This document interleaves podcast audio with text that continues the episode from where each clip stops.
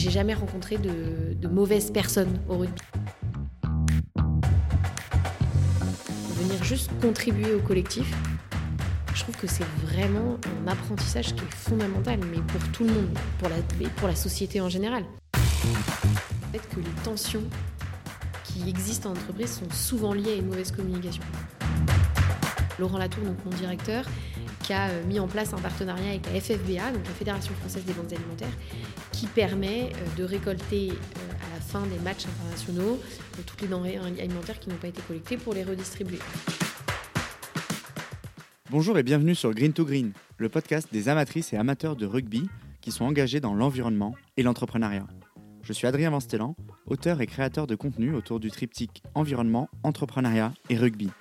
Je suis convaincu que les défis environnementaux et entrepreneuriaux de notre temps requièrent des qualités humaines fortes qui sont pour la plupart enseignées sur les terrains de rugby. Ici, je vais partir à la rencontre de passionnés du ballon val qui utilisent ce qu'ils ont appris à travers le rugby dans leurs activités professionnelles et personnelles respectives. Au-delà d'être le reflet de notre société, nous verrons ensemble que le rugby est une manière d'être au monde, mais surtout une manière de le rendre meilleur. Green to Green, du sourire de ma passion à l'impact de ma vocation.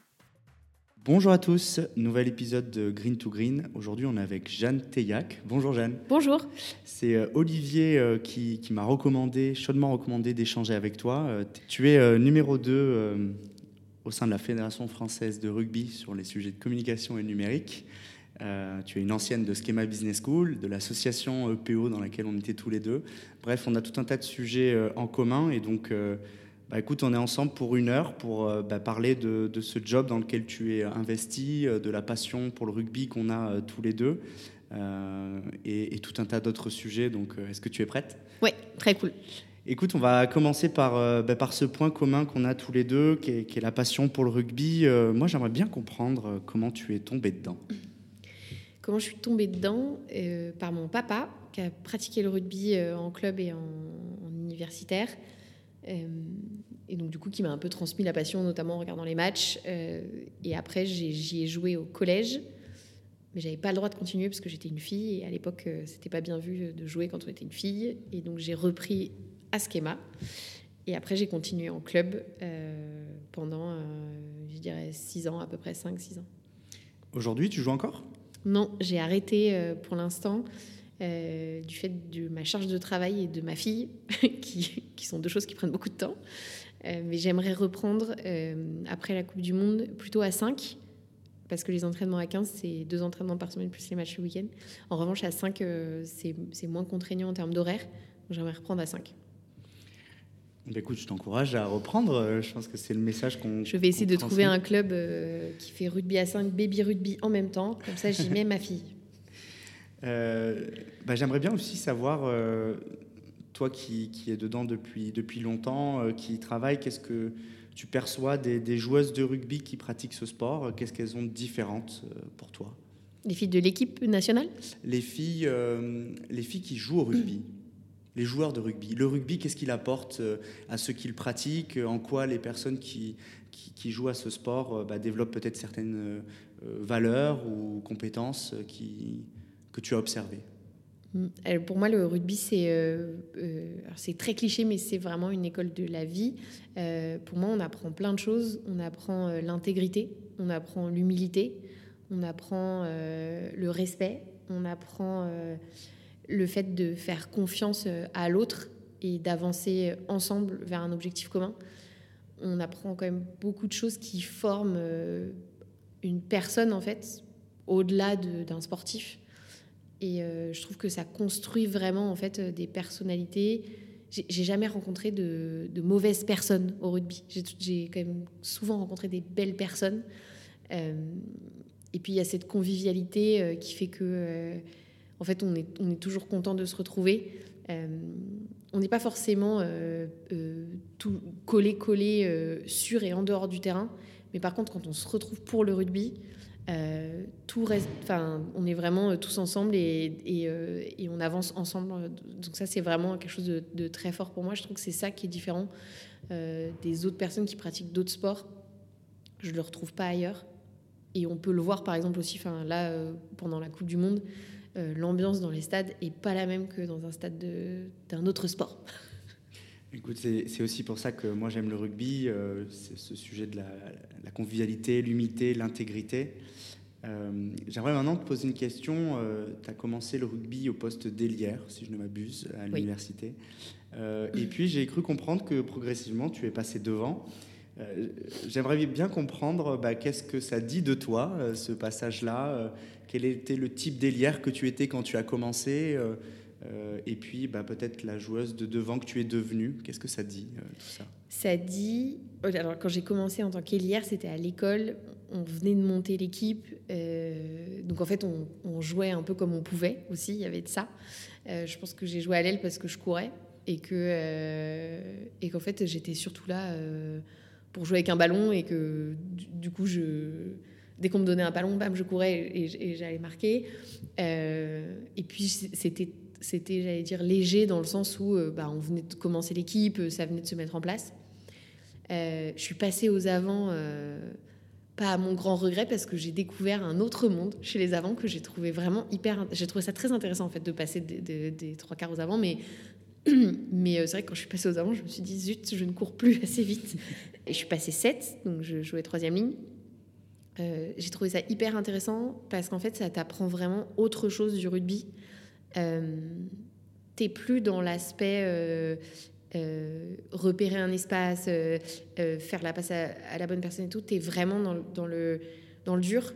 es, quand, quand tu vois qu'il y a quand, tu vois qu'il y a des, des, personnes qui sont dans le mal, que ce soit dans un mall ou quoi, bam, tu vas, tu mets la tête. et il y a ce côté abnégation que j'ai trouvé hyper intéressant. Et il y a aussi le côté où quand j'ai repris le rugby en club et que je suis passée aux avants, euh, j'avais 27 ou 28 ans. Et donc, je jouais avec des filles qui étaient plus jeunes que moi, euh, qui donc couraient plus vite, forcément.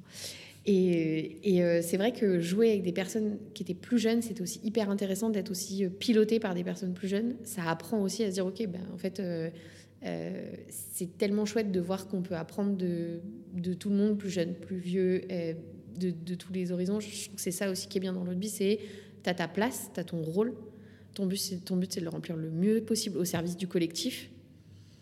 Et euh, le but, c'est pas d'être leader à tout prix. Quoi. Et ça, franchement, j'ai trouvé ça. Euh, moi, j'ai, trouvé que c'était hyper intéressant. Euh, j'ai beaucoup appris. et même d'un point de vue technique, en fait, j'ai beaucoup plus appris en étant aux avant. En préparant ce podcast, tu m'avais partagé le fait que ton mari répétait souvent le fait que tu n'étais pas la même sur le terrain que dans le boulot c'est assez rigolo parce que bah, tu vois, des, premières personnes avec qui j'ai échangé, euh, bien souvent, euh, on, est, euh, on est bien souvent la même personne sur le terrain qu'on est en dehors. Donc, qu'est-ce qui fait que, toi, Jeanne, sur le terrain, tu es un peu différente Qu'est-ce que ça te permet d'exprimer? Quelle part de toi ça t'exprime sur le terrain que tu n'exprimes peut-être pas ailleurs je, pense que je suis j'aime profondément ce que je fais hors du terrain, c'est-à-dire que j'aime beaucoup l'idée, euh, j'aime avoir le côté leadership et tout ça, j'aime être un manager, euh, j'aime piloter des choses, faire avancer. Euh, quand j'étais plus jeune en agence, on m'appelait la machine, donc j'ai un petit côté, voilà. j'aime aussi faire piloter et, proposer plein de choses dans ma vie perso, mais sur le terrain, en fait, j'ai trouvé ça très agréable de poser cette charge mentale et justement en fait de, de m'effacer au service du collectif. Je trouve que c'est tout enfin pour moi en fait ça devrait vraiment être quelque chose que tout le monde pratique à un moment, peu importe que ce soit dans le rugby ou non, mais dans le rugby c'est plus facile. Mais vraiment s'effacer au service du collectif, je trouve que c'est une force et je trouve que en tout cas moi ça m'a vachement apporté. C'est pas que je m'effaçais pas avant ou que je valorisais pas le collectif avant, mais en fait j'étais souvent euh, mise en leader et mise en, tête de proue, quoi. Et là, en fait, le fait de pas l'être, de pas être capitaine, d'être remplaçante, euh, euh, d'être, j'étais titulaire en fête 2, mais fête 1, par exemple, j'étais soit pas sur la feuille de match, soit j'étais remplaçante. Et c'était bien normal, il y avait bien meilleur que moi sur, d'un point de vue technique au rugby. Et du coup, je venais, mais en fait, du coup, bah, je gérais la bouffe, ou en fait, venir juste contribuer au collectif je trouve que c'est vraiment un apprentissage qui est fondamental, mais pour tout le monde, pour la, mais pour la société en général. On a, enfin, la société n'a pas besoin, et le rugby n'a pas besoin que de personnes leaders. En fait, on a aussi besoin de personnes qui euh, bah, gèrent le reste Et ça, j'ai trouvé ça génial. Et j'associe un peu ça au côté parent. Alors, c'est pas forcément, j'allais dire, que pour mon couple à moi, mais nous, on a un très bon équilibre 50-50. Mais je trouve que bah, parfois, le but, c'est pas être celui qui s'occupe de l'enfant. Euh, le but, c'est aussi euh, être celui euh, qui va gérer la machine, la vaisselle, le machin, le truc, qui, va faire en fait que le collectif, donc la famille, va pas crouler sous la charge, mais va trouver un équilibre qui va permettre de respirer, d'avoir un équilibre de vie. Et ça, franchement, je trouve que c'est ouais, l'abnégation au service du collectif, c'est fondamental. J'aimerais bien rebondir sur, sur cette notion de collectif et puis la mettre en lien avec ce trait de personnalité que tu as de, de leaders, de managers. Euh, est-ce que, est que le fait d'avoir joué au rugby, d'avoir côtoyé euh, bah, des personnes sur et en dehors du terrain, t'as appris euh, certaines choses que tu, que tu répliques, dupliques dans ta vie professionnelle, dans ta façon de bah, choisir les personnes avec qui tu travailles, de les, de les motiver, de les fédérer? Qu'est-ce que ça te, qu'est-ce que ça te dit tout ça? Ça joue. je pense qu'il y a des, des, des manière de faire de certains coachs, euh, de certains, certaines capitaines que j'ai pu avoir, ou même de certains membres de l'équipe où je me dis tiens ça c'est intéressant il faudrait voir comment on peut le transposer, transposer pardon, euh, euh, sur la partie entreprise managériale. Après j'ai la chance d'avoir eu j'ai jamais eu de mauvais manager je, pense que c'est une chance c'est pas donné à tout le monde et les managers que j'ai eus ont toujours euh, eu une approche euh, euh, assez collaborative en fait. ce qui fait que bah, forcément, moi, dans mon approche managériale, je suis très comme ça. Et, et, je pense que ça, en fait, ça, c'est venu rejoindre un peu mes, enfin, ce que je retrouvais au rugby. C'est-à-dire que le rugby est venu conforter certaines pratiques managériales que j'avais et peut-être euh, venir en renforcer d'autres, euh, notamment l'aspect euh, transversalité de travail. C'est-à-dire que aujourd'hui, j'ai une équipe, mais on travaille vraiment en collectif. Oui, bien sûr, il faut un leader, il faut des prises de décision, mais c'est vrai que quand on a le temps, chacun, enfin, chacun peut être, force de proposition, peut aussi dire, ben, telle, telle raison, il faut prendre telle décision. Et ça, je trouve ça intéressant. Euh, c'est ce que je te disais en préparant le, podcast. Là, euh, euh, pour moi, il y a un, vrai sujet de les temps de décision. C'est-à-dire qu'en en fait, on n'a pas besoin d'être leader sur le terrain pour en fait être potentiellement aide à prise de décision ou même prendre des décisions autour, puisqu'il y a des moments de, discussion dans les vestiaires, avant le match, pendant la mi-temps, après le match, au moment des entraînements. Et euh, ça, c'est des choses, euh, c'est des choses qui sont, moi, je pense, des temps qui sont super importants. Et ça, je l'ai aussi pas mal appris avec mon équipe de rugby qui s'appelle les Gorettes. Euh, et donc, c'est l'entente Scufport de Saint-Ouen. donc, aujourd'hui, j'ai quitté cette équipe, mais, mais je reste une, une gogo de cœur. et en fait, vraiment, tout le monde a, le droit à la parole. Et tout est fait de manière collective. Il y a des leaders. Elles sont là. On sait très bien qui c'est. Mais justement, elles ont cette force de dire euh, Ok, ben, on discute, c'est quoi vos avis? Pourquoi vous pensez ça? Et après, on prend une décision collective, collective d'équipe. Et ça, c'est quelque chose clairement que j'ai répliqué après dans mon management. C'est un, gros message que tu envoies. Euh, effectivement, dans le rugby, il y a, le fait de, contribuer au collectif, qui est quelque chose de, très fort, euh, d'apporter aussi sa pierre à l'édifice. Et donc c'est rigolo que toi qui as cette personnalité en dehors, euh, qui soit euh, d'aller de l'avant, euh, manager, etc., puisse bah, développer une autre forme de compétence sur le terrain. Et puis tout à l'heure, on discutait aussi du fait que dans un autre sport, tu mettais à profit une autre partie de ta personnalité. et cet autre sport, c'est la danse. Euh, bah, c'est peut-être l'occasion là de, tisser des, liens, des, de ressemblances et de différences que tu, que tu trouves entre le rugby, la danse, et puis euh, bah, peut-être nous expliquer euh, quel est le rôle ou le trait de personnalité que tu mets en avant dans cette autre passion. Oui, alors c'est vrai que là, pour le coup, mon sport, tu disais quand est-ce que je suis tombée dans la marmite bah, comme j'ai pas, pas fait de rugby, du coup j'ai fait de la danse. J'ai fait du hip-hop et du breakdance J'en ai fait en compétition, là, pour le coup. J'ai 35 ans, donc une bonne vingtaine d'années, je dirais. c'est quelque chose qui m'a enfin, qui m'a formé, qui m'a forgé. là où, pour le coup, j'étais plus le mode leader, j'étais plus dans l'aspect prise de décision, innovation. Euh, euh, quand, quand il y avait des, battles, etc., il y avait quand même aussi euh, enfin, c'est ce côté pilote. Donc, c'est ce trait de personnalité-là que, ça a permis de développer. Après, pour moi, les deux sports m'ont permis vraiment d'apprendre et d'appréhender le dépassement de soi et l'investissement à 300% dans ce qu'on fait. pour la danse, par exemple, j'avais 4-5 heures d'entraînement par semaine, plus les compétitions le week-end, plus euh, le physique, en fait, enfin, toute la partie muscu et tout ça à côté qu'il fallait faire euh, bah, pour avoir un certain niveau, plus la partie euh, enfin, flexibilité, etc. Donc pour le coup, c'est très exigeant. Et le fait que ce soit un sport, la danse, c'est très exigeant, peu importe le, type de danse, que ce soit du breakdance, que ce soit de la danse classique, que ce soit du jazz ou quoi, ça demande quand même un certain, une certaine rigueur, une certaine discipline comme dans tous les sports quand on veut le pratiquer à un certain niveau. Euh, et ça, moi, c'est quelque chose qui m'a beaucoup appris. Euh, et puis après, je pense que ça m'a appris aussi à vivre passionnément. Euh, j'ai eu beaucoup de chance, mes parents sont médecins, donc eux, ils ont fait un métier passion. Parce que je pense qu'on ne va pas dans la médecine si on n'est pas passionné. et en plus, ils ont un métier avec une cause, je pense, qui est une des plus nobles qui existent. donc après, pour trouver un boulot et se dire qu'est-ce qui va me passionner, c'est c'est pas si simple parce que bah, on a des exemples où on se dit bah en fait euh, eux ils sauvent des vies donc euh, voilà.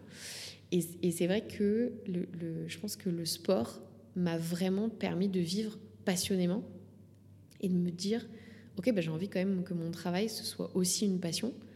Euh, et c'est aussi comme ça que j'ai abordé ma carrière professionnelle en me disant quoi qu'il arrive à partir du moment où je sens que je m'ennuie je partirai parce que bah, j'ai besoin de, cette adrénaline, euh, le fait de vivre passionnément, le fait de me donner à 200%, le, fait de me dépenser, le fait de me dépasser. Euh, euh, dans la danse aussi, il y a le côté groupe parce que bah, on fonctionne en équipe. Donc s'il y en a un qui se plante, bah, en fait parfois, en fait on fait une pirouette ou on fait un truc pour essayer de faire en sorte que ça se voit pas ou en tout cas que pour faire en sorte que les gens pensent que c'était calculé. Donc c'est il y, y, a tout cet aspect là. Et la danse m'a appris un truc que le rugby m'a pas appris, c'est la gestion du stress. Parce que, bah, en fait, quand on monte sur scène, euh, en particulier quand j'étais plus jeune, et qu'on doit assumer le fait d'être en juste au corps devant tout le monde, ou euh, qu'on doit assumer. Euh, alors, quand je faisais du hip-hop, donc je n'étais pas forcément quand juste au corps, mais j'ai fait aussi beaucoup de jazz, donc en fait, il y avait quand même. voilà, il y a quand même. et puis, quand on commence en soliste, il y a ce côté où en fait, on rentre seul sur scène. On a une équipe derrière, mais on rentre seul sur scène. Donc ça, ça m'a beaucoup, beaucoup apporté aussi. Il y a, il y a plein de, choses sur lesquelles j'aimerais rebondir. Je pense qu'on va rester sur ce, métier passion que tu fais, qui me donne une excellente transition sur la, prochaine partie. Euh, euh Aujourd'hui, euh, tu, travailles au sein de la Fédération française de rugby. Est-ce que tu peux nous en dire un petit peu plus sur, euh, bah, sur les missions qui te sont confiées et puis ce métier passion que tu fais? Je suis arrivée à la Fédé il y a un peu moins de six ans maintenant. Euh, c'est mon premier, mon deuxième manager euh, dans ma première boîte qui m'a appelé parce qu'il avait intégré la Fédé et qu'il avait besoin d'un bras droit. Et euh, comme tu l'as dit au début, je suis toujours numéro 2, il est toujours numéro 1. Et ça fonctionne très bien comme ça. Je suis très contente. et donc, en fait, j'ai intégré la Fédé il y a six ans. pour moi, c'était une évidence de dire oui quand il m'en a parlé. Euh, euh, parce que j'adore le rugby, mais aussi pour les missions euh, qui, étaient proposées. Je suis arrivée en tant que responsable adjointe du digital, et en fait on a eu toute la transfo numérique de la fédération à mettre en place et toute la révolution de la communication aussi digitale. C'était un chantier franchement assez conséquent. Il y avait une dette numérique assez importante, et en fait c'est une chance de pouvoir allier son métier quand on le vit comme une passion, comme moi, le digital, c'est un truc qui me passionne, j'adore, euh, j'adore ça, et l'allier à un sport qui nous passionne, avec une finalité qui a du sens. Euh, je pense que c'est euh, le, trio gagnant. Donc c'est vrai que je suis hyper contente de faire ça. J'ai évolué au sein de la fédération sur les cinq dernières, sur les six dernières années maintenant. et donc là, aujourd'hui, je suis directrice déléguée à la com et au numérique. Et on a cinq pôles. On a le pôle production de contenu, on a le pôle réseaux sociaux, le pôle numérique où il y a toute la transfo digitale et le CRM, le pôle presse et le pôle euh, communication événementielle, donc toute l'expérience fan. Voilà, et donc euh, on est, je suis pas du tout toute seule pour faire ça, on est 17. Hein. Euh, et, et c'est vraiment une super équipe, enfin hyper soudée. Hier encore, ils s'envoyaient des textos en disant Ah, trop bien, t'as fait ça, mais ça c'est génial, t'as eu les félicitations de ça, mais c'est super. Et en tant que manager, voir une émulation collective aussi bienveillante, c'est euh, pour moi euh, c'est un des plus beaux succès que je puisse avoir. C'est bien un des prix et tout ça, on est content, on est plein de prix, stratégie, tout ça. Mais moi, en tant que manager, quand je vois ça, franchement, euh, je peux pas m'empêcher de me dire que j'ai quand même réussi un truc. C'est rigolo à t'écouter, j'ai l'impression qu'il y a une notion de fierté aussi d'avoir intégré d'intégrer la, Fédération française de rugby, d'y travailler, puis d'avoir euh, contribué aux sujets sur lesquels tu es. Euh. Et ça fait un peu aussi écho avec, euh, bah, tu vois, moi il y a beaucoup de mes potes de promo qui sont un peu en quête de sens dans leur job, dans les choix professionnels qu'ils sont sur le point de faire. Est-ce que ce serait pas de faire de sa passion un métier la meilleure façon de donner du sens à son travail Qu'est-ce que toi ça t'a ça t'a apporté là-dessus? Quels conseils tu donnerais? Je donnerais comme conseil de bien s'aligner avec ses, objectifs qui peuvent évoluer dans la vie. Euh, moi, mon objectif, ça a toujours été de travailler de manière passionnée et de monter très rapidement. Donc, je me suis donné les moyens, j'ai travaillé très fort en agence, euh, j'ai pas compté mes heures, etc. Et quand je suis arrivée à la Fédé, j'ai fait pareil.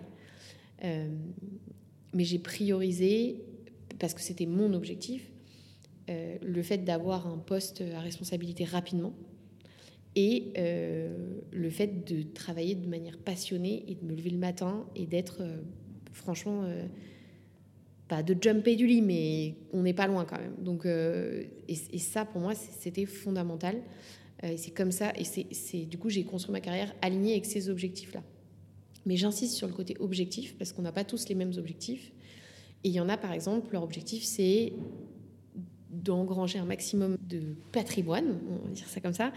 Euh, et là, à ce moment-là, bah, en fait, tant mieux si c'est euh, vous arrivez à faire du métier qui vous permet de faire ça une passion. Euh, mais en général, un métier passion, en particulier quand on travaille dans l'associatif, on le fait pas pour l'argent et je pense qu'il faut l'avoir en tête. Moi, je suis très à l'aise avec ça. Je suis hyper consciente de mes choix. J'ai pas de problème avec ça du tout. mais, je, je pense que quand on sort d'école, on a aussi ce sujet-là.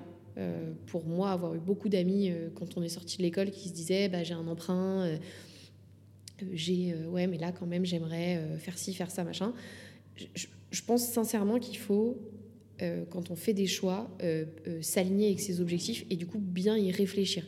Et il faut prendre le temps de le faire. C'est pas grave, c'est surtout en sortie d'école, on peut se planter, hein, c'est pas gênant. Mais, je pense que. Et puis c'est important de se le poser aussi régulièrement se dire, bah, en fait, ok, ça fait 3-4 ans que je bosse, est-ce que c'est toujours comme ça que je veux voir ma vie? Est-ce que finalement je veux pas. C'est bon, j'ai engrangé mon patrimoine, est-ce que maintenant je veux pas faire autre chose? Voilà, Je pense qu'il y, a aussi. Pour moi, c'est pas tant euh, euh, faire de son métier un métier passion. Euh, moi, je l'ai fait et je regretterai jamais, donc je, je ne peux qu'encourager à faire ça. Mais je pense que c'est faire un métier qui permet d'être heureux sur et enfin pendant les heures de travail et en dehors, ou alors qui permet d'avoir du temps en dehors du travail pour s'épanouir encore plus. C'est un joli message que tu transmets. Euh, du coup, euh, le maître mot, c'est l'alignement, je pense. Il euh, y a quelque chose sur lequel j'aimerais aussi rebondir. C'est tout à l'heure, tu disais le digital, ça me passionne. et c'est rigolo, tu vois. hier soir, en, préparant ce podcast, j'ai tapé sur YouTube Jeanne Teillac et je suis tombé sur, euh, sur ton projet de fin d'études à Schema il y a maintenant un peu plus de 11 ans. 11 ans, oui. Euh, et dans lequel euh, la thématique était déjà la stratégie digitale. Mm. pourquoi ce choix du digital? Et pourquoi aujourd'hui, bah, du coup, ça expliquerait peut-être davantage pourquoi aujourd'hui tu endosses ces responsabilités-là de, le faire au sein de la Fédé? Pourquoi ce choix du digital? C'est une bonne question. je crois que c'est parce que c'est en mouvement c'est un, un, une activité qui est en mouvement perpétuel. Euh, il y a de l'innovation perpétuelle, il y a de la création perpétuelle. Et donc c'est hyper intéressant. Euh, et on ne cesse d'apprendre et d'être étonné.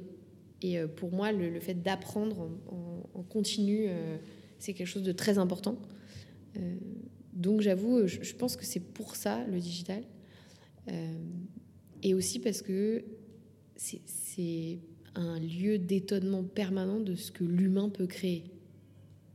Parfois, euh, à tort, hein, mais, euh, mais c'est quand même assez fou de, de voir que en fait, le digital, c'est c'est une révolution. Euh, enfin, on a eu la révolution industrielle, on a quand même eu la révolution numérique, donc c'est ouais, pour moi, c'est quelque chose de, de, fou. Et tu, fais référence à mon projet de il y a 11 ans, effectivement, qui n'était pas mon dernier projet de fin d'études, parce que comme j'ai fait un double diplôme en Suède, j'en ai eu un après. Mais, euh, mais en revanche, ça me fait penser à, la fois où mes potes de prépa avaient rigolé parce que je, je m'étais inscrite sur Facebook. C'était arrivé en France. Et tout le monde s'était moqué de moi en disant Non, mais Jeanne, on a autre chose à faire là quand même. je dis Mais vous verrez, je pense que va falloir maîtriser. Bon, je pense que je ne m'étais pas trompée. Mais du coup, effectivement euh, le digital, c'est quelque chose qui m'a toujours, euh, toujours plu pour les raisons que je viens de te, donner. Aujourd'hui, euh, le digital, du coup, il a une place importante dans, dans les missions qui te sont confiées au sein de la Fédé. Tu vois, tout à l'heure, je te disais en off que j'avais l'impression de l'extérieur que la, la Fédé, c'était un gros paquebot, un peu comme une grosse entreprise qu'il fallait savoir manœuvrer de l'intérieur. Euh, j'aimerais bien euh, bah, du coup comprendre quels sont peut-être euh, les freins que tu as rencontrés, les conseils que tu pourrais donner pour bah, amorcer cette transition digitale que tu es en train de, d'initier au sein de la Fédé, qui pourrait sans doute bah, du coup nous, nous donner des, des tips pour, pour amorcer une transition environnementale dans, dans d'autres structures. C'est marrant que tu dis ça parce qu'on s'est dit avec mon boss, la RSE il y a trois ans, c'est le digital il y a dix ans, sur, en tout cas en entreprise. Euh, et je dis le, RSE parce que pour moi c'est global, il n'y a, pas que la transition écologique, mais, mais, mais j'entends ce que tu dis. Par rapport à la fédération, euh, je pense qu'il faut aussi prendre en compte, encore une fois, prendre du recul et, observer le contexte dans lequel on arrive. Quand on est arrivé en 2017 pour faire la transformation numérique de la fédération, et on avait une telle dette numérique, on partait de tellement loin et les élus en place nous ont, et la direction générale en place nous ont donné carte blanche. C'est-à-dire qu'en fait, ils nous ont dit l'objectif, c'est la fédération 2.0. Et après, avec mon, mon, manager, on a fait des feuilles de route, des stratégies qu'on a fait valider, etc. Mais on partait quasiment d'une feuille blanche. Il y avait tout à écrire. Il n'y avait pas de CRM, il n'y avait pas de site responsive, il y avait, les réseaux sociaux n'étaient pas développés, euh, ils faisaient pas d'achat média, enfin, c'était digital, j'entends. C'était vraiment euh, euh, une dette numérique très importante. Il n'y avait pas de services digitaux pour les clubs. il n'y avait pas de services pour la valorisation des compétitions amateurs. on était quand même très loin. Donc,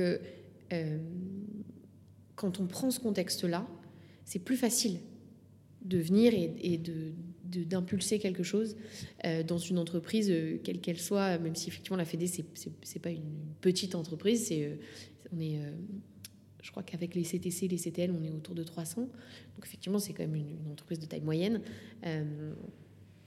donc pour, pour impulser quelque chose, c'était quand même plus facile quand on, quand on a eu cette carte blanche. Après, le conseil que je pourrais donner, encore une fois, c'est de prendre du recul et regarder où on arrive. Pour faire une transition, qu'elle soit euh, euh, écologique, sociétale, numérique, il faut prendre en compte le contexte, les personnes avec qui vous allez devoir la faire, parce qu'en fait, vous arrivez dans une entreprise, donc il y a déjà des gens qui sont en place, il y a déjà des gens qui, sont, euh, ont peut-être essayé des choses, qui sont frustrés.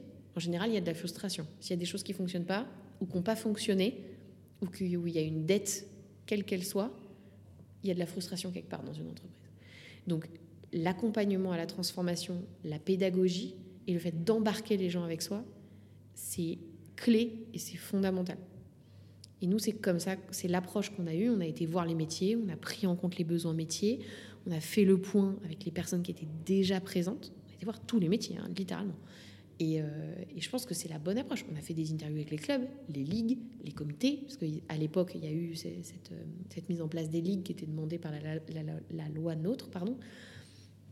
Donc en fait, il y a, eu pas mal de choses à faire, mais pour moi, le, travail de, cadrage, de préambule et de, de, prise en compte du contexte et d'écoute est fondamental. Si on n'écoute pas, si on pense qu'on sait, parce qu'en général on sait peut-être, mais peut-être pas. Peut-être qu'on va devoir ajuster, peut-être qu'on va devoir nous aussi évoluer, mais il faut avancer en collectif. Encore une fois, et là je pense que le rugby et les valeurs du rugby euh, se rejoignent.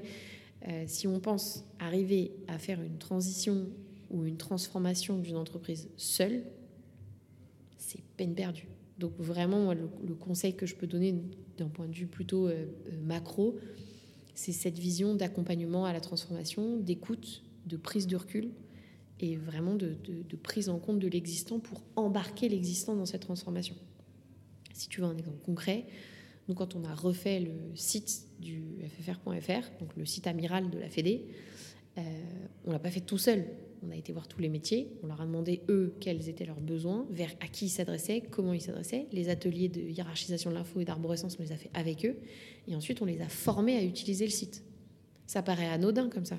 Sauf qu'en fait, sur une entreprise de 300 personnes, quand il y a des changements à faire sur le site, s'il n'y a qu'une seule personne qui le fait, bah, la personne, elle, est, elle en peut plus. Puis en fait, elle fait que ça. Donc euh, c'est quand même pas très valorisant, c'est quand même pas très intellectuellement parlant stimulant.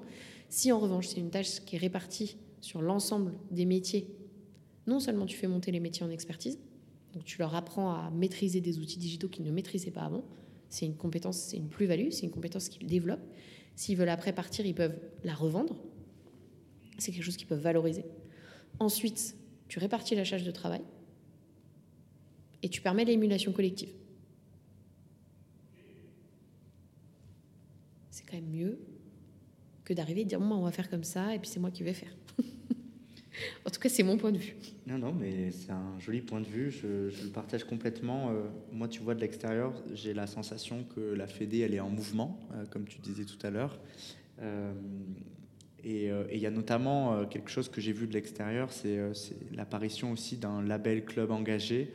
Est-ce que tu peux nous en dire un petit peu plus sur, sur ce sujet-là Qu'est-ce qu'a ce enclenché la Fédération française de rugby sur sur, ces thématiques-là et puis euh, bah, peut-être nous citer euh, quelques-uns des lauréats euh, des dernières éditions. Oui, alors je, tiens à préciser que ce projet n'est pas mien et qu'il est bien de la Fédé, en particulier de, des équipes de Julien Tréhard et de Maxime qui gèrent le rugby fédéral et la territorialité à la fédération.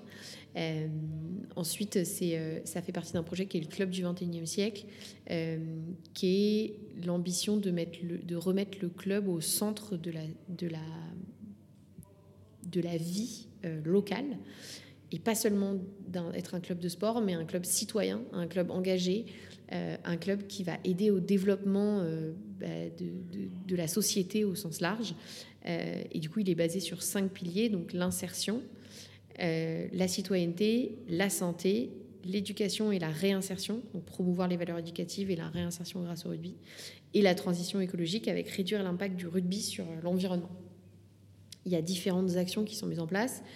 Globalement, le but du label, c'est à la fois d'avoir des impulsions nationales, comme la fresque écologique du rugby qui a été lancée récemment, euh, et euh, qui a été déployée sur pas mal de territoires, et aussi là qui a été déployée sur certains, certaines villes hautes de la Coupe du Monde. Donc ça permet quand même d'avoir une belle sensibilisation, pardon. Et après, il y a aussi une valorisation des projets en local euh, qui sont faits euh, bah, par euh, différents clubs et notamment bah, de, les récompenser en fait pour ces missions. Notamment le club du Pays Briançonnais qui a reçu le label en tout cas qui a reçu le label Club Engagé pour la partie euh, transition écologique. Ce club travaille sur la, sur la réduction des, de l'impact CO2, euh, notamment des, transports, puisqu'on sait qu'il y a quand même beaucoup de transports quand on, quand on fait des matchs de rugby, et puis c'est souvent la voiture, etc. Donc il y a tout un travail qui est fait là-dessus. Il y a aussi un travail qui est fait sur les matchs et les compétitions organisées, avec une partie des fonds qui est reversée à des associations de reforestation. Et après, il y a plein d'autres clubs qui font d'autres choses, notamment un club qui travaille euh, sur euh, la réinsertion des femmes qui ont été victimes de violences, pardon, et aussi chez les jeunes de faire en sorte que l'arbitrage soit géré par des filles, ce qui est quand même assez du coup intéressant dans un milieu qui est réputé, et j'insiste sur le réputé sexiste, et qui ne l'est pas tant que ça. Pour moi, travailler à la fédération, euh, je, n'ai jamais vécu de sexisme dans cette entreprise, et je tiens à le préciser parce que on pourrait penser, et en fait, pas du tout. Écoute, euh, pour moi, euh, bah, c'est déjà de super projets. Bravo, bravo à la Fédé, bravo à tous ceux qui bossent sur, ces sujets-là. Ça, m'offre aussi une transition parfaite pour, la suite. Délivrer un label, c'est aussi de la visibilité, davantage de communication, de mise en avant pour ces clubs-là. Euh, et ça m'amène du coup à cette question, étant donné que la communication est un, point important aussi de tes missions. Bah, quel, est le lien que tu fais entre la communication qu'il y a sur le terrain de rugby, en dehors Est-ce qu'on communique de la même façon Est-ce que qu'est-ce qu'une bonne communication Est-ce que c'est euh, à des personnes clés. On parlait tout à l'heure euh, euh, de, la position de demi-mêlée, de la vision, de la position qu'elle avait, et peut-être du fait qu'elle prenne davantage la parole sur le terrain par rapport à d'autres qui étaient dans le mouvement, dans l'action. Donc voilà, quel est ton avis sur la communication sur et, en dehors des terrains? Alors, je différencie dans, ce que tu me dis deux choses. La première, c'est la communication interpersonnelle qui est vraiment les communications entre deux personnes ou une personne et un groupe ou dans un groupe. Euh, pour moi, ça c'est un truc qui est, très très important euh, en entreprise, mais qu'on travaille à la communication, évidemment, mais aussi dans d'autres services. Euh, c'est quelque chose euh, qui peut bien sûr être travaillé, euh, notamment avec le rugby. Mais, ce qu'on voit sur le terrain, c'est qu'en fait, on a ces 80 minutes. Donc en fait, on a un objectif qui est de marquer un maximum d'essais et de gagner. Et à côté de ça, on est 15. Et puis en face, il y a des gens qui leur but, c'est justement eux de faire la même chose, mais dans notre camp. Donc en fait, il y a un combat. Et quand il y a un combat, il y a besoin d'une communication, mais il y a surtout besoin d'un leader ou en tout cas de, de, leaders, mais pas beaucoup. Il en faut un ou deux max. Euh, et donc sur un terrain, en général, on sait que c'est la charnière. Euh, et les avants, puisque je suis aux avants maintenant, euh, ben, on, est là vraiment pour soutenir en fait cet effort. et la position en fait du demi-mêlée et des, des, leaders en fait qui en général, on va pas se mentir, sont, généralement quand même aux trois quarts, euh, c'est qu'en fait, ils ont cette position de vision et d'être capable de voir les espaces, de dire, OK, ça n'empêche pas que euh, euh, on peut aussi, en tant que joueur qui n'est pas leader sur le terrain, prendre une initiative parce qu'on a vu un espace et qu'on y va. La communication est fondamentale parce que parfois, quand on est dans le dur, et là, peu importe le poste, qu'on ait quelqu'un qui nous dise euh, là, va là, mets-toi là, fais ça, ça permet, un, de se dire, de souffler, deux, de se replacer, se redonner confiance, parce qu'on se dit, ok, bah, parce qu'on a écouté la personne, on est au bon endroit au bon moment, et du coup, on fait notre job. Et du coup, ça permet en fait de, bah, relancer un peu le jeu, je pense, pour les personnes qui jouent. Ça, la communication interpersonnelle sur le terrain, c'est fondamental et c'est aussi vrai en entreprise. Euh, euh, j'ai fait une formation avec la fédération qui s'appelle les interactifs qui travaille sur les communications interpersonnelles au travail. C'est très intéressant. Euh, et pour le coup, euh, ça permet aussi de, se projeter et de se rendre compte en fait que les tensions qui existent en entreprise sont souvent liées à une mauvaise communication. Pas tant à quelqu'un qui est méchant et qui veut embêter la personne, ou, la personne qui a un objectif foncièrement différent. C'est en général un problème de communication. Et c'est vrai que euh, avoir cette approche vraiment d'apprendre à communiquer de manière précise, concise, objective dans le travail. C'est très important. Ça se retrouve euh, euh, sur le terrain, ce côté précis, concis, va là, machin. Alors sur le terrain, c'est plutôt directif. Là où pour moi, dans l'entreprise, on est dans le collaboratif, mais vraiment plutôt sur le côté écoute et, objectivité des faits. Ça, c'est sur la communication interpersonnelle, sur la communication au sens large. Qu'est-ce qu'une bonne communication? Euh, bah, Moi, j'ai une bonne communication, c'est quand euh, le message est passé. Donc, euh, après, il faut avoir les bons moyens, etc. pour moi, le, métier de la communication, c'est vraiment de savoir à qui on s'adresse et de répondre aux besoins des gens. D'une part. Et d'autre part, il y a savoir ce qu'on représente et ce que représente notre marque. Aujourd'hui, la marque France Rugby, typiquement, il y a eu un rebranding qui a été fait en, 2018. Il y avait une vraie volonté de travailler là-dessus parce qu'en fait, la marque FFR correspondait pas forcément aux besoins ou aux attentes euh, qui évoluaient en fait en fonction de, bah, de, la société et puis aussi de cette marque qui se devait être internationale, etc. etc. Donc, la communication, c'est un ensemble de choses. Mais il y a d'une part s'assurer de représenter correctement la marque, ses valeurs, ce qu'elle représente, et d'autre part de s'adresser de la bonne manière et d'adresser les besoins de la bonne manière aux cibles qu'on souhaite euh, toucher. Par avance, euh, je pense qu'on peut s'excuser. du bruit, oui, pardon. On est à la, on est à aussi avec Jeanne aujourd'hui. Je crois que l'heure du repas a sonné. Euh, mais il y a plusieurs choses. En tout cas, dans les salons à côté, l'heure du repas a sonné.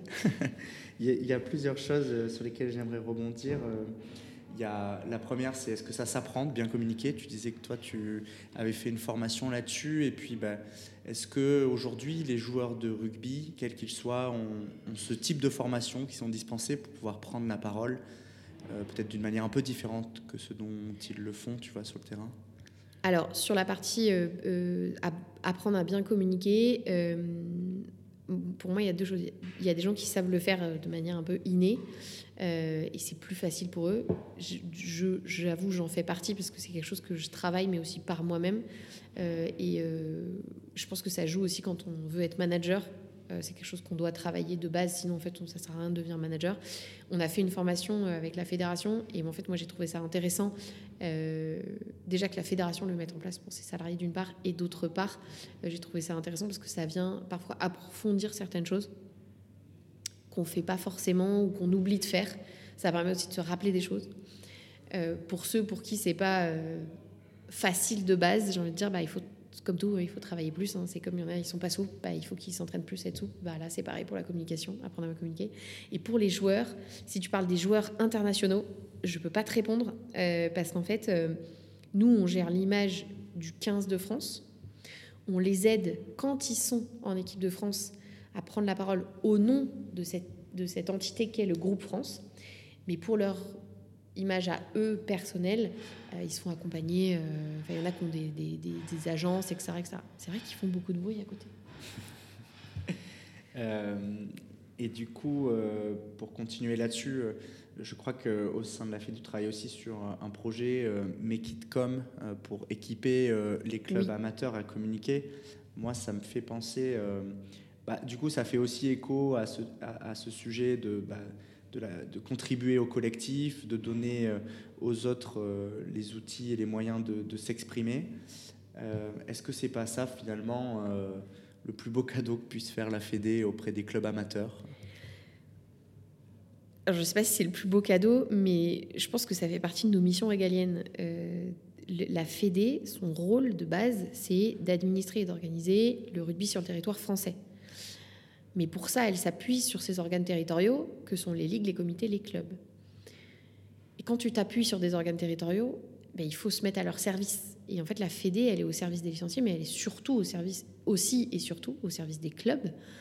Euh, et donc, c'est notre rôle que de mettre à disposition des clubs des, services, des outils qui leur permettent de, un, gagner du temps, deux, être plus performants sur des compétences potentiellement qu'ils n'ont pas dans, chez leur, enfin, au sein de leurs bénévoles. Euh, et de leur permettre justement bah, de rayonner pour attirer de nouveaux licenciés ou alors faire euh, de la fidélisation, etc. etc. Et ça, c'est vraiment quelque chose de très important. Il n'y a pas que cet outil-là qu'on a mis en place, il y a celui-là et qui fonctionne très bien. Aujourd'hui, on a un taux d'adoption qui est supérieur à 60%, et ça fait pas un an qu'on a lancé le projet, donc c'est vraiment cool.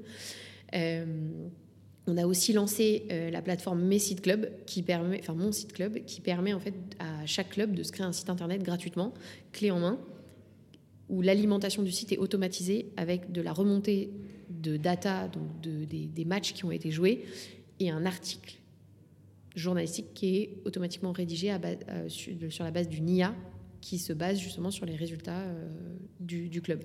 Et ça, c'est vraiment très important. Et ça, on a eu un taux d'adoption, ouais, pareil, je crois, de 60% à peu près, 70%. Les clubs, en fait, ont, besoin de ça. Ils ont besoin de ça parce qu'en fait, ils n'ont pas le temps, eux, les gens qui sont sur le terrain, ils sont là pour être sur le terrain, pour encadrer les joueurs, pour les aider, pour y aller coach, pour les aider à s'entraîner. Déjà, ils ont de la gestion administrative. Donc, si en plus ils ont à gérer toute la com, etc., etc., ça prend beaucoup de temps. Et c'est vrai que déjà qu'ils donnent de leur temps pour promouvoir un sport qu'on aime tous, toi et moi en tout cas, c'est sûr.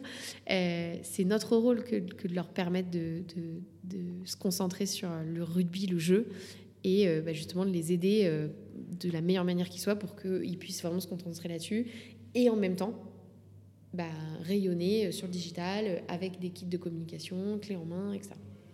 Et tout ça, bien sûr, c'est gratuit. Encore une fois, c'est des clubs de la fédération.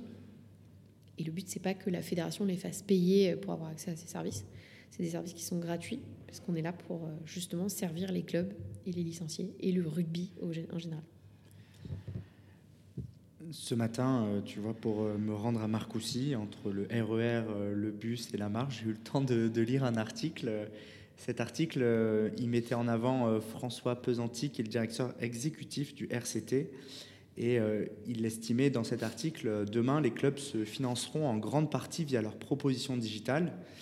Euh, et donc, euh, bah, pour rebondir sur ce taux d'adoption que toi, tu, dont tu as parlé, sur ces sujets euh, de communication, d'offres un peu numériques et digitales qu'il y a de plus en plus dans les clubs, est-ce que tu penses que demain, il y aura un gap, un écart qui se creusera entre ces clubs qui auront adapté et entamé cette transformation digitale que vous êtes en train d'initier, et puis les autres, comme il pourrait y avoir euh, bah, tu vois des entreprises qui intègrent des sujets autour de l'intelligence artificielle dont tu parlais, de la technologie, euh, qui, qui, en fait réussiront via cette adoption rapide et puis euh, à se distinguer en fait des autres. Je pense qu'il y a des clubs qui vont se distinguer des autres parce qu'ils vont peut-être y mettre plus d'énergie, mais aussi parce qu'ils le peuvent peut-être. Je pense qu'il faut quand même différencier les clubs professionnels et les clubs amateurs, parce qu'ils n'ont pas les mêmes moyens, c'est pas la même structure, les clubs euh, amateurs, c'est uniquement une association. Les clubs professionnels, ils ont quand même un, système de, business, enfin, ils ont un business model. Euh, donc, voilà.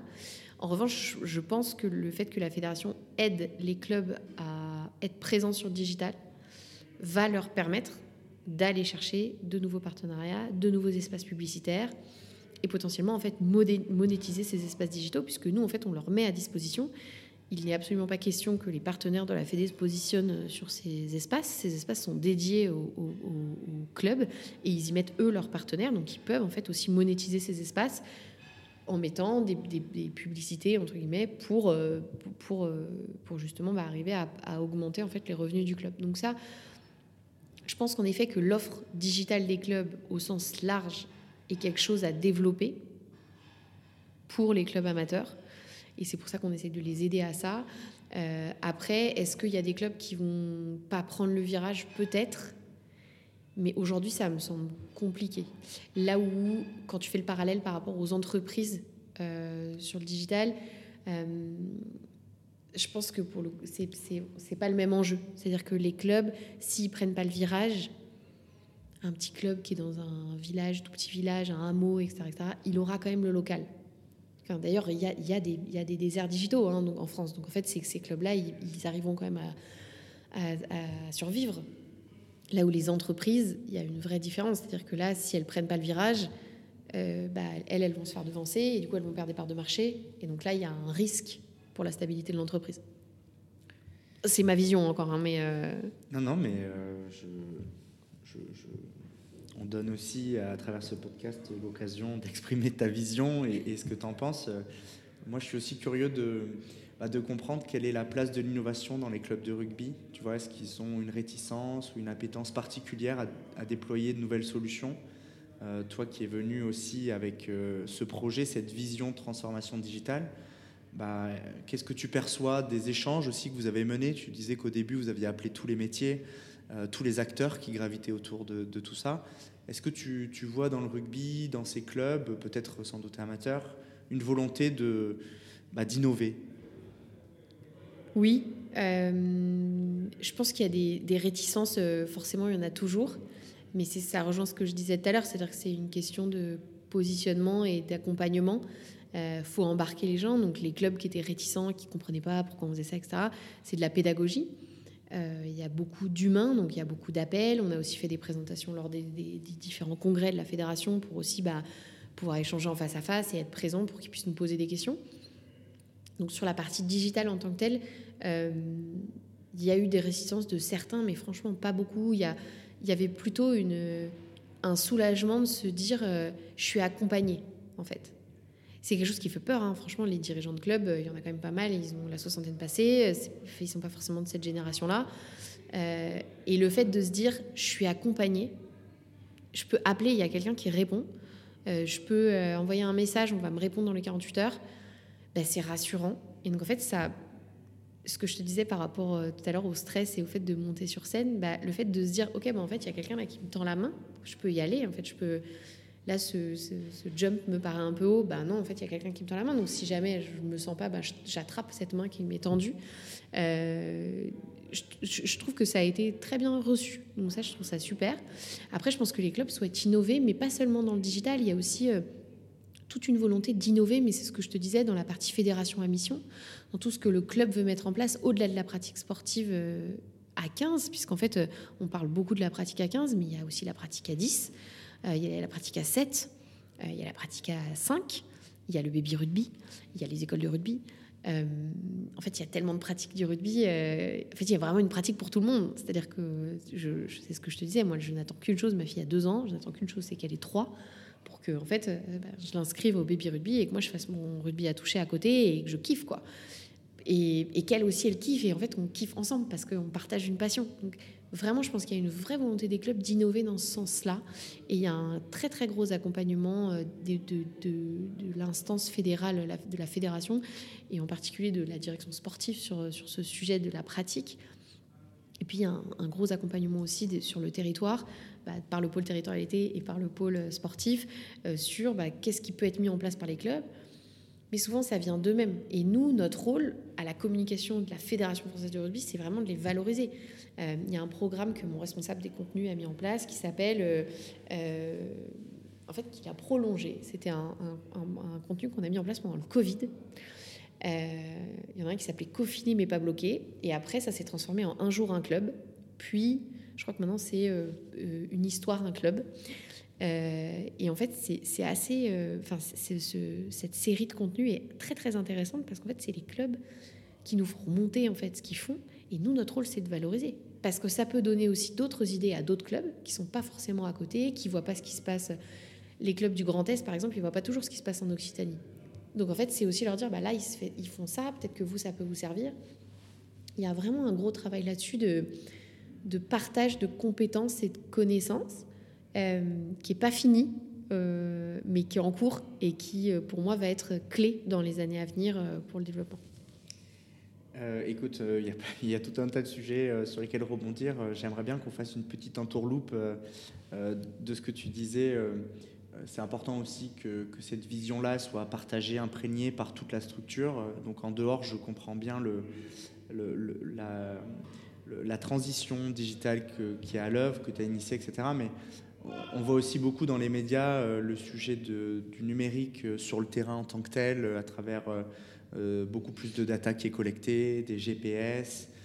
qu'est-ce que ça te dit Enfin, qu'est-ce que toi tu vois de ça Est-ce que tu trouves ça positif Est-ce que ça explique aussi peut-être en partie bah, les nouvelles performances qu'on a, comme ça peut expliquer les, les bonnes performances qui y a en dehors de la Fédé Je ne me permettrai pas de, faire des pronostics sur pourquoi les, nouvelles, les bonnes performances. Euh, euh, je pense en revanche qu'il y a des moyens qui ont été mis en place ces quatre dernières années, qui ont été pilotés de main de maître, je pense que là on peut tous le dire par l'équipe de Fabien Galtier, et la data est clé. C'est-à-dire que lui, c'est lui qui a impulsé aussi, alors ça existait avant, hein, la data au sein des équipes de France, mais là il y a eu vraiment un shift où il y a des data analystes dans chaque équipe. Euh, enfin, on le voit aussi dans les reportages qu'on peut faire sur le, 15 de France. Il y a beaucoup d'analyses en fait du jeu. Euh, il y a beaucoup d'analyses des données qui sont aussi collectées. Il y a beaucoup de données qui sont collectées. Il y a un gros travail qui est fait aussi avec les clubs de top 14, c'est-à-dire qu'il y a un gros travail de, de, cohérence en fait du parcours du joueur au sens large. Euh, et ça, je pense que ça ça a vraiment beaucoup joué dans l'évolution, en tout cas, de, du rugby d'aujourd'hui. Euh, c'est pas du tout moi qui gère ce sujet, mais c'est un sujet qui m'intéresse. mais c'est vrai que c'est c'est quelque chose qui est. oui, qui, on peut, on peut pas nier qu'il y a eu un impact. Et surtout, on voit que ça a été un axe de développement fort ces quatre dernières années. Écoute, comme c'est un sujet qui t'intéresse et qui m'intéresse aussi, euh, il y, a un livre euh, que j'aimerais bien te partager, que je mettrai en commentaire, euh, de, Yannick Nyanga, l'ancien rugbyman, et puis d'Aurélie Jean sur la data et le sport, qui s'appelle enfin, qui s'appelle La data et le sport, une révolution qui est en marche. Donc le mot révolution, il, porte bien son nom, et donc ils mettent en avant dans ce livre-là euh, les changements d'habitude, de manière de coacher, euh, de performer aussi euh, qu'offre la data et l'analyse, et, surtout l'importance de le mettre au service de l'intelligence situationnelle, comme il appelle, qui est cette capacité des joueurs français, si on la résume, à, innover à, travers un peu aussi ce qu'on appelle le French flair. Et donc, il ne faut pas que cette data, elle remplace finalement l'humain, mais qu'elle soit qu'elle soit à son service. Donc c'est un super bouquin euh, que, que, je te conseille. Mais je vais le lire, je pense. Euh, il y, a un autre sujet, euh, tu vois, c'est Olivier qui nous avait mis en contact. et puis moi, sur LinkedIn, j'ai l'impression que tu interviens dans tout un tas de conférences, que c'est quelque chose qui te tient à cœur. Quel est le message que tu véhicules lors de ces interventions-là de ce rôle justement de la donnée dont tu parlais. Tu disais que la data était clé. Mm. Euh, quel est le message que tu as l'habitude de, véhiculer? Alors moi, je véhicule surtout le, les sujets sur la data client et la data euh, alors, client euh, pour, au sens client de, la, de France Rugby, donc e-commerce et billetterie, et la data licenciée et, et amateur. Euh, parce que c'est là-dessus euh, que moi j'interviens, en tout cas que j'ai une partie de mon périmètre. Euh, le message que je véhicule, c'est qu'en fait aujourd'hui, il y a un sujet data client qui est de façon au, cœur du parcours client et au cœur en fait de l'analyse comportementale des clients et bah, du coup de, leur taux de satisfaction, etc. etc. Donc ça, moi, c'est un truc que j'ai énormément développé à la fédération. Quand on est arrivé, il n'y avait, pas de, il y avait pas de CRM, il n'y avait rien. Donc c'est vrai que on, a vraiment beaucoup euh, développé ça avec Laurent, du coup, mon manager. Et puis après, j'ai recruté, euh, quand j'ai, une fois que j'ai mis en place le, CRM, j'ai recruté euh, Justine dans mon équipe et qui, qui est aujourd'hui responsable du, digital, donc, donc, a pris le, poste que j'avais avant sur la partie CRM.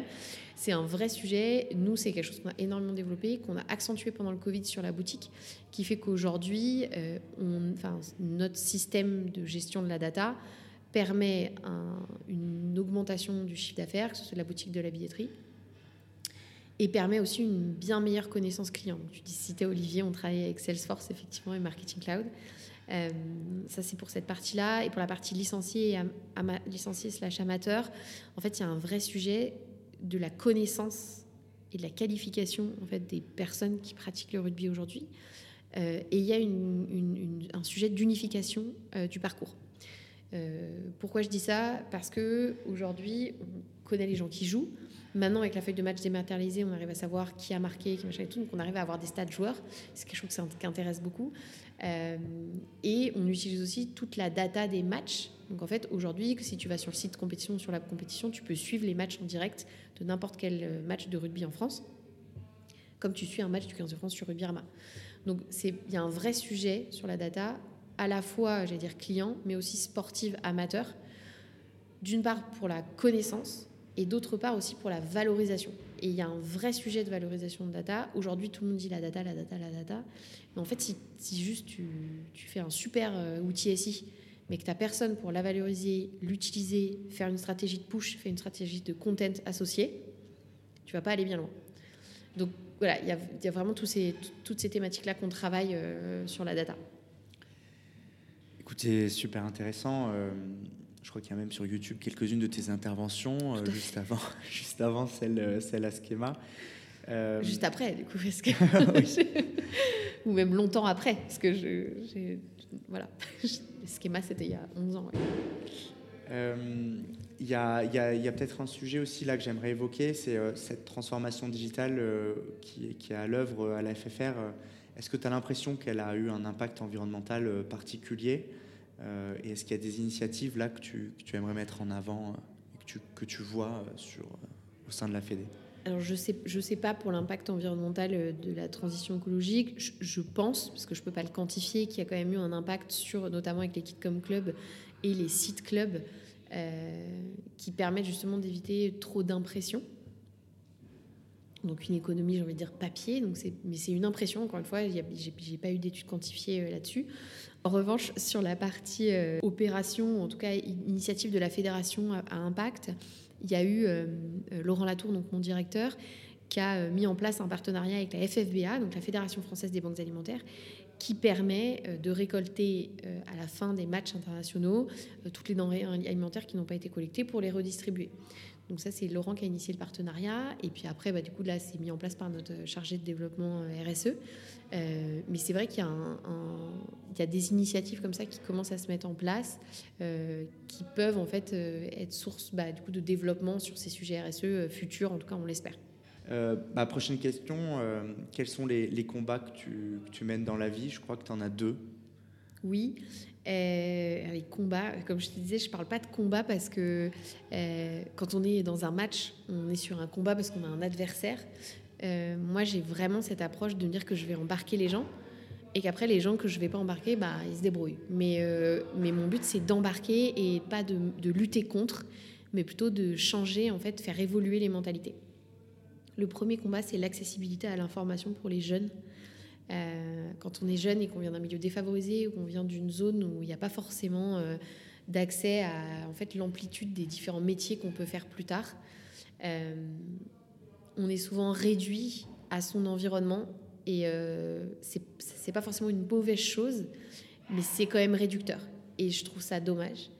Euh, je l'ai vécu de manière personnelle puisque moi j'ai eu la chance dans la vie de, enfin j'ai eu beaucoup de chance dans la vie donc je, ne rentrerai pas dans les détails mais voilà j'ai eu accès à plein de choses etc notamment à l'information de euh, quel métier je peux faire voilà euh, mais j'ai pas eu accès par exemple à toute l'information parce que j'avais un biais de mon environnement social. ça a été le cas pour mon mari, qui, euh, lui, euh, par exemple, n'a jamais eu l'information de savoir qu'en fait, avec euh, les filiales qu'il avait choisies en études, bah, il pouvait devenir ingénieur, il pouvait devenir ceci, il pouvait devenir cela. Et c'est pas forcément facile parce que quand tu t'en rends compte après, tu te dis ah c'est dommage. tu peux te relancer dans des études et repartir et voilà.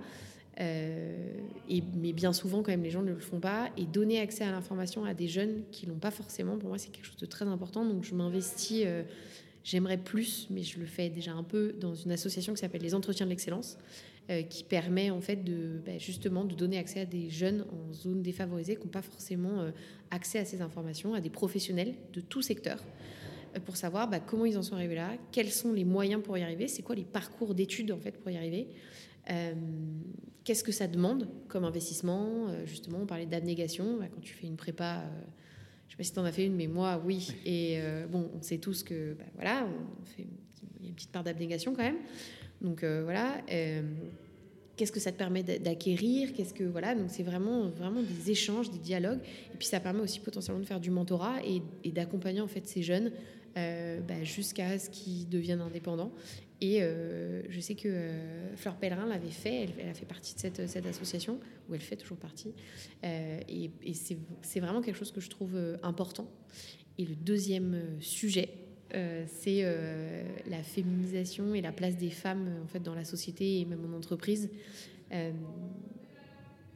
Je, je, viens d'une famille de six enfants, on est trois filles, trois garçons dans ma famille, ça a toujours été assez respectueux et il n'y a pas eu de problème de femme-homme, mais il y a quand même eu euh, le sujet de j'ai un jumeau et quand même, quand on, s'adressait à nous deux, ben, on s'adressait plus à lui. Euh, plus tard, après, dans mes relations personnelles, euh, dès qu'il y avait un homme à côté de moi, ben, en fait, on s'adressait à lui. Dans un restaurant, on s'adressait à lui. Euh, et là, par exemple, dans le boulot, je suis montée très rapidement. Donc, très rapidement, j'ai eu des postes avec des responsabilités et avec du management. Et quand j'avais des hommes sous mon management, on s'adressait aux personnes qui étaient mes équipes ou mes stagiaires en pensant que j'étais la stagiaire. Euh, et ça, euh, pour moi, ça a été dur déjà, parce que je ne comprenais pas. En fait, je me disais, mais pourquoi, en fait Qu'est-ce qui permet à la personne de juger comme ça, de se dire que c'est lui, euh, la personne, enfin, c'est lui son référent et, pas moi et plutôt que de râler et de me dire ah, c'est pas bien, etc., j'ai décidé de travailler pour en fait justement faire en sorte que ce soit plus le cas.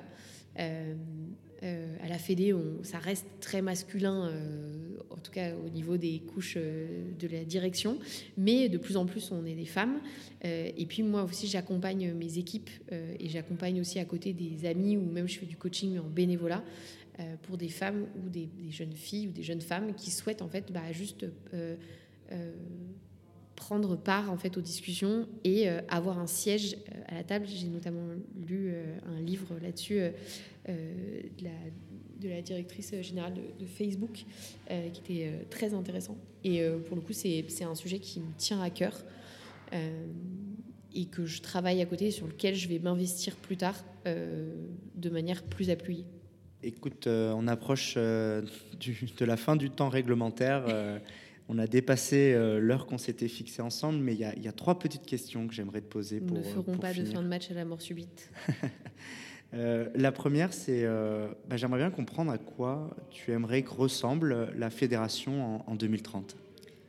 À quoi j'aimerais que ressemble la fédération en 2030 euh, bah, Je crois vraiment que cette, cette vision de la fédération à mission est quand même assez intéressante. Donc j'aimerais vraiment voir éclore ce côté club citoyen. puisque là, on en est aux prémices et vraiment le voir euh, vivre comme en fait un, vrai poumon des, villes et des, zones dans lesquelles euh, le club est. Euh, je crois que j'aimerais aussi vraiment voir le rugby féminin plus, plus, fort, plus haut, plus, plus, plus, plus, plus rugby féminin, toujours plus rugby féminin. Je, ne peux que pousser au rugby féminin, c'est logique. Et, voilà, je crois, je crois que j'aime quand même fondamentalement mon entreprise. J'aime beaucoup les gens qui y travaillent. J'aime énormément mon équipe. J'ai beaucoup de respect et beaucoup d'admiration pour tous les membres de mon équipe. Euh, et je crois que j'aimerais, pour, pour ma direction en tout cas, je ne sais pas si j'y serai encore, mais en tout cas, j'aimerais euh, que cette ambiance et cette convivialité euh, que j'ai dans, ma direction ne, ne partent pas. J'aimerais revenir et j'aimerais voir ce que je vois là euh, encore aujourd'hui, euh, comme je te disais, là où ils se félicitent tous dès qu'ils ont un succès, euh, je crois que j'aimerais passer une tête et le voir, que ce soit toujours les membres de mon équipe ou pas, mais j'aimerais qu'il y ait toujours cette ambiance. Est-ce qu'il y a des, personnes que tu aimerais que j'interviewe qui sont bah, du coup à la croisée de l'entrepreneuriat, de, l'environnement et, du rugby? Alors il y a Capucine qui a joué avec moi, qui est une gogo aussi, euh, et qui a joué avec moi au rugby, euh, qui a créé euh, Petit Côté. du coup, je t'invite vraiment à, la rencontrer. C'est une fille géniale. Paulin, qui a fait la même école que nous et qui a monté sa boîte Work with Island. donc, c'est le système de cabine insonorisée qui, s'est lancé dans, l'entrepreneuriat. Et la dernière personne, c'est Colline Casini, hashtag Caso, euh, ou Casino, au choix, euh, qui a été une des pom qui m'a recrutée quand je suis arrivée euh, à Schema, donc au sein de l'asso EPO, et elle qui a un parcours vraiment que je trouve passionnant, qui aujourd'hui a monté sa société qui s'appelle Carotte, qui a un système de, de distribution de repas dans des frigos connectés tout ça éco-friendly, avec une carte, avec des menus healthy, euh, pour, en fait, les, pour que les personnes évitent en fait, de s'acheter euh, des sandwichs. Et, euh, et d'ailleurs, ça, ça, fait un moment que je me dis qu'il faut absolument que j'essaie de faire un truc pour la Fédé, parce qu'on a une cantine qui est très bien, mais comme là, par exemple... Mais qui fait beaucoup de bruit. Et, voilà. mais, et quand on n'a pas le temps d'aller de, à la cantine, bah, parfois avoir un frigo connecté, c'est super. et en plus, je, je, sais que ce qu'ils proposent est super bon. Donc, donc ouais, ouais, non, franchement, une, aventure, hum, enfin, une, une aventure humaine qui a l'air en tout cas de ce que je vois, folle, et une personne qui gagne à être connue, euh, qui a un parcours passionnant. Écoute, avec plaisir pour, euh, bah, pour partir à leur rencontre. Je suis sûr qu'ils auraient beaucoup de choses à dire euh, sur tous ces sujets. dernière question, est-ce que tu as un message à faire passer Le micro, l'antenne est libre? Message à faire passer. je reste quand même persuadée qu'on passe 8 heures, voire plus par jour à travailler si on ne fait pas quelque chose euh, qui a du sens pour nous, c'est quand même dommage. Euh, ou en tout cas qui ne nous permet pas de, de nous épanouir pleinement je trouve ça dommage. Donc si j'ai un message à faire passer, c'est ça, c'est le, but dans la vie, c'est quand même d'être heureux et, et de s'épanouir. Donc, euh, si euh, parmi les auditeurs, il y en a qui euh, s'ennuient ou qui sont pas bien dans leur travail, sachez qu'en en fait, il vaut mieux partir et commencer autre chose. Tant pis, on est moins bien payé, tant pis, c'est difficile, oui, ça va demander des efforts, mais sortir de sa zone de confort pour au final être mieux dans sa vie, c'est quand même pour moi quelque chose qui est fondamental. Donc, je, c'est plutôt ça le message, c'est faites quelque chose qui vous permet de vous épanouir euh, au niveau professionnel. Écoute, euh, le message est passé. Merci, merci à toi pour euh, ton temps. Bah, merci à toi, c'était très intéressant. L'accueil ici à, à, Marcoussis, ça fait plaisir d'y revenir. J'y avais été avec l'école pour le tournoi du Top 8, donc ça me rappelle de bons souvenirs.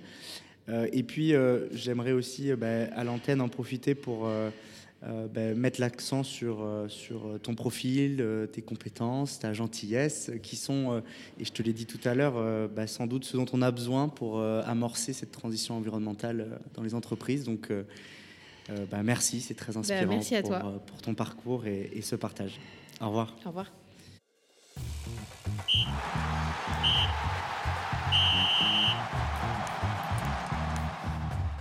Le match de rugby touche à sa fin. Merci d'avoir écouté cet épisode. J'espère que vous avez apprécié notre échange et que vous avez en votre possession de nouveaux arguments pour vous lancer dans l'entrepreneuriat et la transition écologique. Si c'est le cas, n'hésitez pas à partager l'épisode autour de vous et à donner 5 étoiles à ce podcast, à vous abonner à la newsletter de Green to Green et à me suivre sur LinkedIn. On se donne rendez-vous dimanche prochain à 15h pour continuer de partager avec vous du contenu autour de l'entrepreneuriat, l'environnement et le rugby. Green to Green, du sourire de ma passion à l'impact de ma vocation.